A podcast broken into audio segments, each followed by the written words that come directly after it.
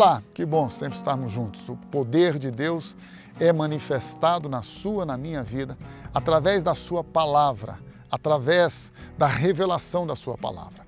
Muitas pessoas querem buscar a Deus e querem ouvir misticamente, não é? Aquela coisa assim diz o Senhor, e vão buscar em religiões, em outras áreas, enfim, querem buscar, querem buscar, buscar, como se Deus estivesse longe e a gente tivesse que buscar subir uma escada da religião, ou fazer muito esforço, muita penitência, ou muita abstinência, e aquela coisa, aquele esforço para buscar a Deus. Deixa eu lhe dar uma notícia maravilhosa.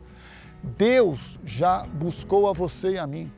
Deus já desceu dos céus e se fez homem, como você e eu, e habitou entre nós, na pessoa do seu filho Jesus.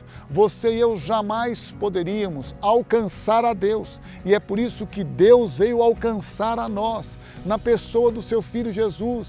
Ele é o Deus que se fez carne, ele é o Verbo, a palavra por quem todas as coisas foram criadas. Diz a Bíblia em Hebreus capítulo 1 que ele sustenta todas as coisas pelo poder da sua palavra.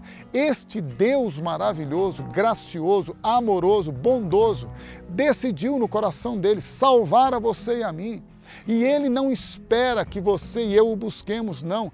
Ele já veio buscar-nos, ele já se manifestou a nós, ele já se manifestou, ele já se revelou na pessoa do seu filho Jesus. Então, ao invés de você ficar querendo buscar coisas místicas, sobrenaturais ou alguma coisa assim estrondosa, um raio tem que cair, partir, o sol tem que parar e o mar tem que se abrir, tudo isso pode acontecer. Se acontecer é maravilhoso. Mas deixa eu lhe dizer, a palavra de Deus é o suficiente.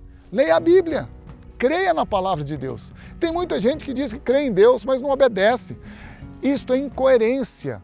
Eu dizer que eu creio em Deus e não obedecer a palavra de Deus é, no mínimo, incoerência. Se você crê, você obedece, foi o que Jesus disse. Aquele que me ama obedecerá a minha palavra. Dizer que eu amo a Deus, mas não obedeço a palavra de Deus é incoerência.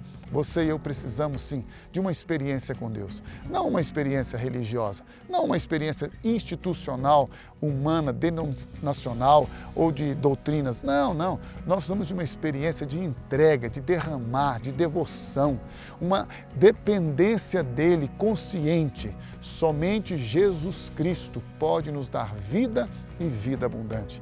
Entrega a tua vida a Ele, confia nele, o mais Ele fará.